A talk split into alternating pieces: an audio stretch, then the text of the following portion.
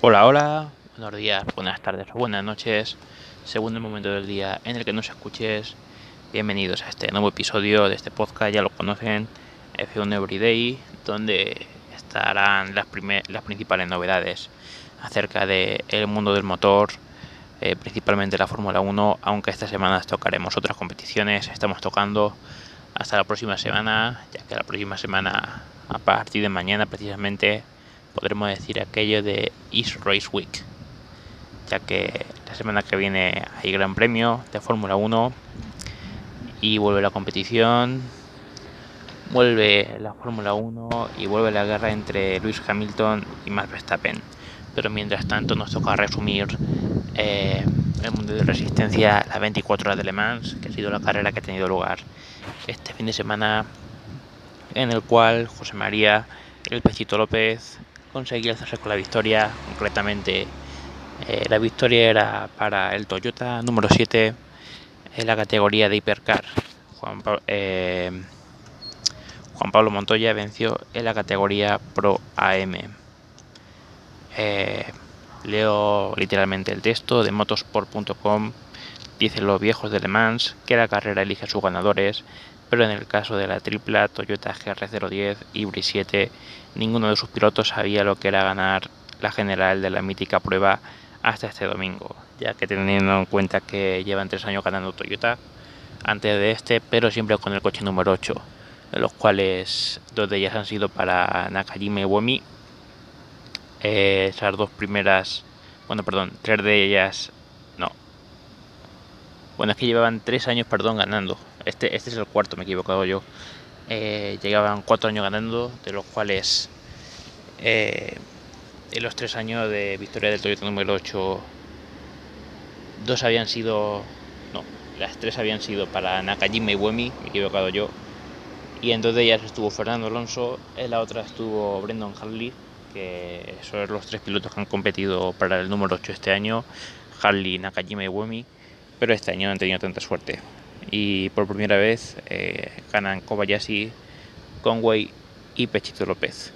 Eh, no habían sido elegidos a pesar que durante las últimas tres ediciones pareció lo contrario en varios momentos. El argentino Pechito López había estado en tres ocasiones tocando la victoria con las manos para perderla por diferentes circunstancias, todas ellas con una buena dosis de amargura. Eh, este año 2021 eh, de cinco ediciones disputadas, el Cordobés ya sabe lo que es eh, dominar Le Mans de principio a fin. Un problema con el turbo, a mitad de carrera en 2020 le hizo perder 6 eh, vueltas con sus compañeros del número 8 y después en 2019 con Fernando Alonso en pista con un problema con la comunicación entre el sensor de la rueda delantera derecha y la antena del coche cuando López contaba con dos minutos de ventaja sobre el número 8 del español a una hora del final les hiciera perder la victoria que parecían tener en sus manos. En 2018, sorprendentemente, el sorprendente relevo de Fernando Alonso, wow, fue tremendo aquello. Eh, hizo que el asturiano recortase en dos horas y media más de 1.30 eh, sobre el número 7 de Pechito López. En 2017, el debut de la prueba, el argentino sufrió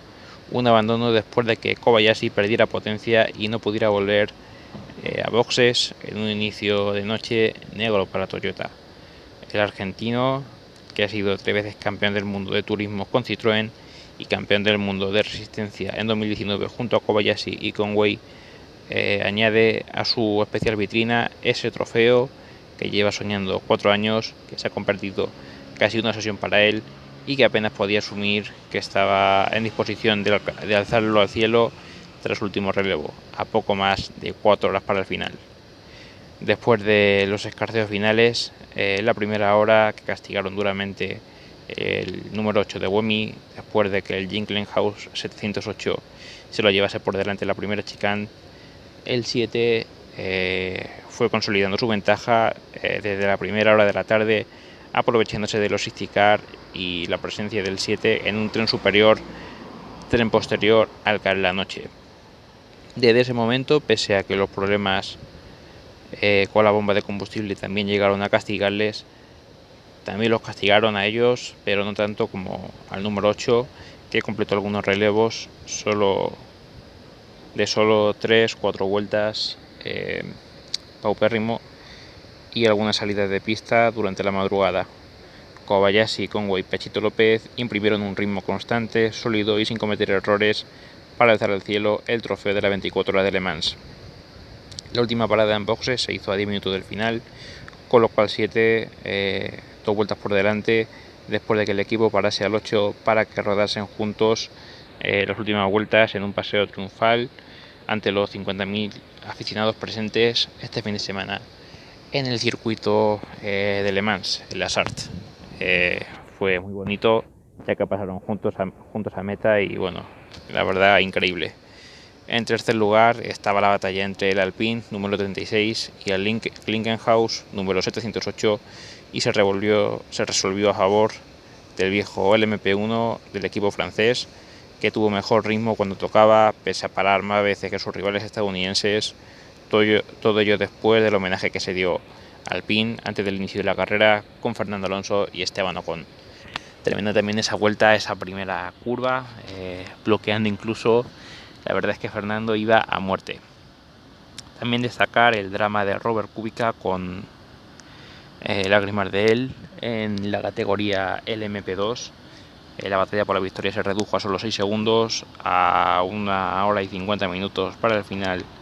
entre los dos prototipos. Eh, Oreca Gibson del equipo WRT, muy conocido en el mundo de la resistencia y el GT, debutante el MP2, en el MP2 este año, después de que el 31 se hubiera aprovechado de una slow zone matinal y el mejor ritmo para abrir en torno a un minuto de diferencia con el 41 de Robert Kubica Ye y de Letraz. Pero el 41 con el chino Ye al volante le hizo un undercut a Robin Frings a una hora 40 del final, saliendo a boxes apenas a unos metros, unos metros por delante del 31. Ventaja que parecía haberse vuelto definitiva tras el full course yellow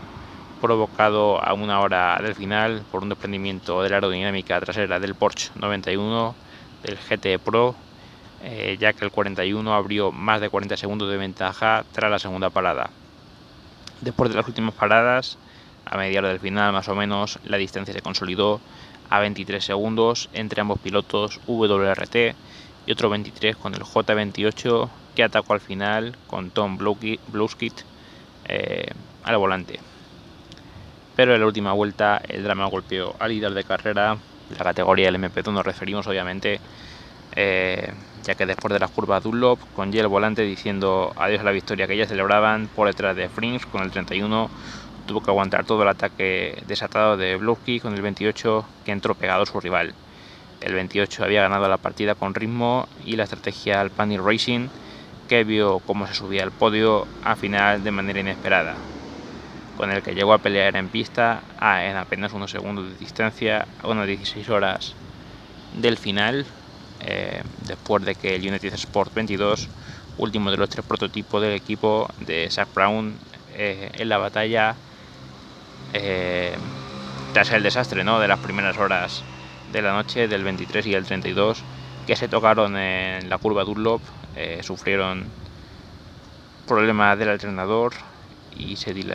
se dilapidaría eh, sus opciones al entrar en boxes para una larga reparación.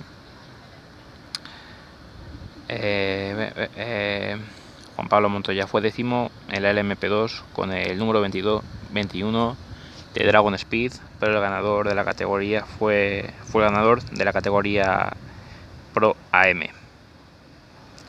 Ferrari se llevó la victoria en GT Pro. Eh, la batalla fue encarnizada desde la primera curva, donde los Corvettes se aprovecharon de salir con neumáticos eh, a tope de lluvia frente a los intermedios de los rivales. Antonio García brilló con luz propia en esos primeros compases, pasando de la octava posición de la categoría de parrilla, después de los problemas que acarrearon durante los días de preparación, a la segunda en la primera vuelta los dos Ferrari se pusieron al frente después de los dos primeros periodos de Sisticar, antes de caer la noche, después de que García y Miguel Molina con el Ferrari 52 se alternasen en la primera posición. El 51 comenzó a marcar el ritmo, pero el 52 y el Corvette 63 de García, Taylor y Katpur aguantaron entre ambos a mitad de carrera. Un fallo de la suspensión trasera izquierda en el 52 de Molina, Bear y Serra, al final de la 14 carrera, eh, de la 14 hora perdón, de carrera, cuando rodaban terceros, les obligó a salir de Bossex eh, y estar allí durante más de 30, 30 minutos, perdón, perdiendo 8 vueltas y con ello sus opciones de ganar. Eh, por, por, lo cual victoria de el Ferrari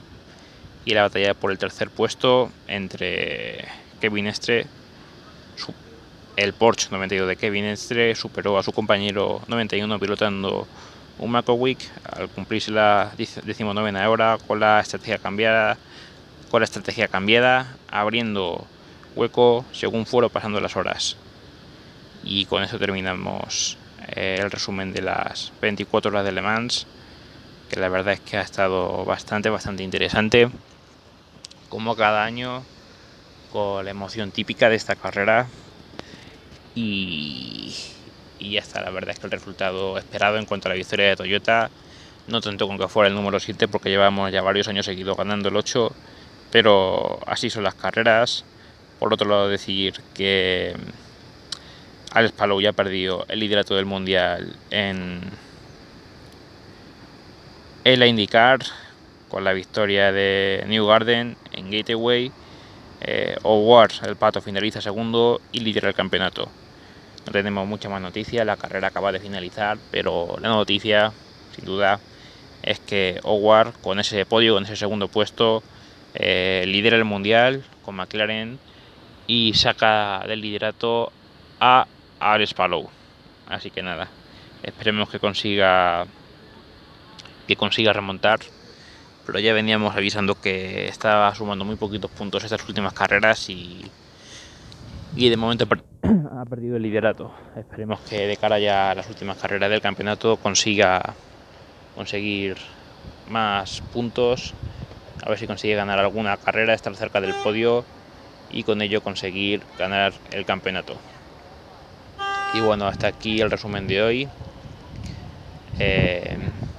nos vemos esta semana con más capítulos, ya seguramente con la Fórmula 1 como principal protagonista, ya que el parón de verano ha terminado eh, y ya solamente queda esperar unos días para que empiecen los entrenamientos libres y para volver en esa batalla encarnizada por el título entre Max Verstappen y Luis Hamilton. Y nada más por aquí. Yo me despido parafraseando al gran Gonzalo Serrano ya lo sabéis, si parpadean se lo van a perder, porque esto es la WEC en estado puro. Buen día gente, chao.